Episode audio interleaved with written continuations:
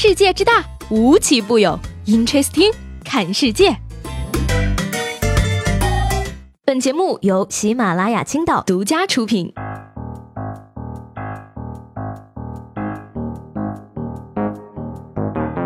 Hello，各位好，欢迎收听本期的 Interesting，我是西贝。这个每天上班路上的心情呀，就感觉呢像扛着自己的棺材去坟地一样啊。那你说吧，这个上小学的时候呢，目标是考初中；上初中的时候呢，目标是考高中；上高中的时候呢，目标是考大学；大学的时候呢，目标是混毕业。然而呢，现在工作了吧，没有钱买房，也没有找到对象，看不到职业的目标，也找不到生活的奔头。早起上班的路上啊，总是迷迷糊糊的想，我在这儿是干啥呢？终于有一天呢，我发现了上班最大的乐趣，那就是思考如何更有效率的去摸鱼。不过大家也不要气馁啊，你看，生活将我们打磨。圆润呢，不是为了别的，只是为了让我们呀可以滚得更远，对不对呢？说起来吧，这现在的路况这么差啊，各位有没有考虑过换一换出行的方式呢？说这个八月一号呢，河北廊坊的一个街道上啊，惊现了一只狂奔的骆驼。那这头骆驼呢，个头不小，被路人拍照上传到网上之后呢，迅速窜红。而当地公安局的交警支队呢，也是迅速出警，用绳子围堵骆驼，花了十分钟呢，才将它控制住，并且把它拴到了旁边的树上。那据说呢，骆驼是因为受到惊吓才会跑出来的，已经呢被赶到现场的主人啊牵引回去了。要我说呢，一定是林心如在骆驼的耳边唱了一句。燃烧你的卡路里。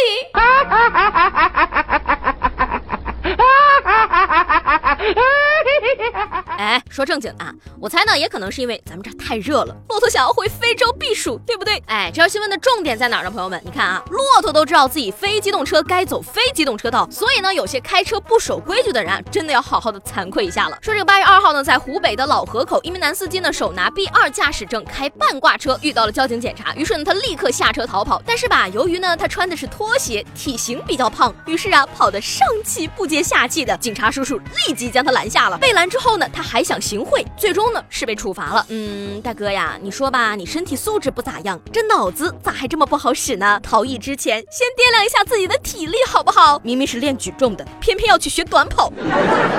你说你想逃，但是身上的每一块肉。都有自己的想法，所以说呢，以后不要再说别人胖的像猪一样了啊！我看猪圈里抓猪的时候，人家跑得挺快的嘛，多逃逸几次就能减肥了，加油呀！说到这儿呢，这个各位路上的老司机啊，在这儿再次呼吁大家要文明出行，少给交警叔叔添麻烦。你说吧，现在不管是交警叔叔还是警察叔叔，真的是太累了啊！除了不听话的大人呢，还有接下来这种让人无语的小朋友。说这个在湖北武汉的两个小女孩离家出走，出现在了派出所里。那警察叔叔上前询问呀，得知呢九岁的小女孩啊家里添了个地。弟弟因为早产的父母悉心照料，而当天呢，小女孩没有按时完成作业，于是呢就被妈妈训斥了。她一气之下就带着自己的表妹离家出走了。可以啊，小姑娘离家出走还不忘带个亲戚，现在小朋友真是厉害，这个操作都可以去知乎上秀一把了呢。说这儿我想起来了啊，我小时候惹我妈生气了，我就离家出走跑到同学家，可是左等右等，我妈居然没有找我，于是吧我就闷闷不乐的自己跑回家了。这个时候呢，我妈倒是结实的把我揍了一顿。那说起来，家长对孩子教育都是非常重视的啊。那很多家长呢就不惜花上这个天价去给孩子报各种各样的辅导班。说是近日呢，浙江宁波的石女士啊偶遇了一对母子。那这位母亲呢称自己的儿子是神童，可以蒙眼读色卡和字卡，并且现场表演。于是呢，石女士又动心了，花了七千八百块也给自己的女儿报班了。那没想到呢，这个培训结束之后呢，女儿告诉她，色卡呢是用味道区分的，而字卡呢则要斜眼偷看才能说对。嘿，哦呦，这位朋友教你作弊，很实用的技能哈。只能说吧，为了让孩子闭着眼就能写作业呢，家长也是很拼的哈。我看呢，以后这个课外教育机构呢，就可以主打开发智商学习套餐嘛，教孩子隔空取物、胸口碎大石嘛。你看看这位女儿的右脑开发就非常成功嘛，起码知道自己被骗了不是？最近呢，即将上映的这个电影版《爱情公寓》呢，可以说是在网上引起了很大的争议啊。那此前呢，这个《爱情公寓》的电视剧版官微呢就发布文章称啊，说《爱情公寓》呢是由联凡计算机技术有限公司投资并享有全部权利的，但是呢，编剧汪远在其不知情的情况下呢，擅自投资制作和发行了《爱情公寓》的电影。于是呢，要求电影暂缓上映，已经提起了民事诉讼。而昨天呢，电影版《爱情公寓》的官微也发声了啊，说这个电影《爱情公寓》呢是由高格基于电视系列剧《爱情公寓》编剧汪远先生的原创剧本制作的。那高格呢依法拥有其完整著作权，并且呢已经事先获得了法律授权与许可。对于就著作权及知识产权进行恶意诽谤和骚扰的行为呢，将保留对其进行诉讼乃至追责的权利。嗯。嗯，画个重点啊，朋友们，你们确定《爱情公寓》是原创吗？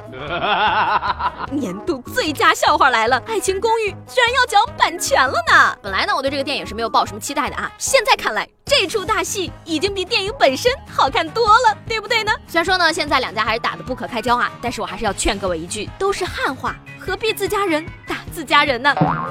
适时的控制一下自己的脾气嘛。我在生气的时候啊，也会有一些控制不住自己的暴脾气。这个时候呢，我就跟自己说：你说不过他，直接上手吧。说到这儿，今天就想问问大家了啊，你们有没有什么控制自己暴脾气的好方法呢？哎，把你们答案呢都分享在节目下方评论里啊，让我来看看，除了动手，还有没有更好的办法呢？昨天节目中呢，问大家啊，你每天做的觉得很有仪式感的一件事情是什么呢？那墨菲绿玉说了啊，每天最有仪式感的事儿呢，就是睡觉了，因为在梦里呢，说不定还有几个亿等着我继承呢。所以呢，睡前的准备也是必不可少的，先要喝水、上厕所、铺床、洗脸、刷牙等等，最后躺到被子里看一下手机，然后就去找我的几个亿去了。哎呀，现在大家都富了啊，不仅家里有矿，而且还有几个亿等着继承，真的不错不错啊！希望呢，你们哪天能够善心大发，分我几个钱呀。那蔡淑晴说了啊，她说仪式感的事儿，那就是每天都要涂护肤品。二十五岁的老阿姨，神仙水走起，感觉用的越贵，自己就会越好看一样。今天自己总结了一句话：当年早恋的有我，如今晚婚的也有我。什么年龄做什么事儿，活该单身。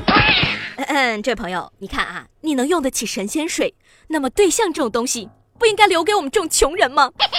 哎，这位叫做我才两岁啊的朋友说啊，当然是洗澡后睡觉听西贝的 interesting 了。这位朋友，我很欣赏你啊，但是呢，我还是要提醒你一下，你确定听着我的节目能睡着吗？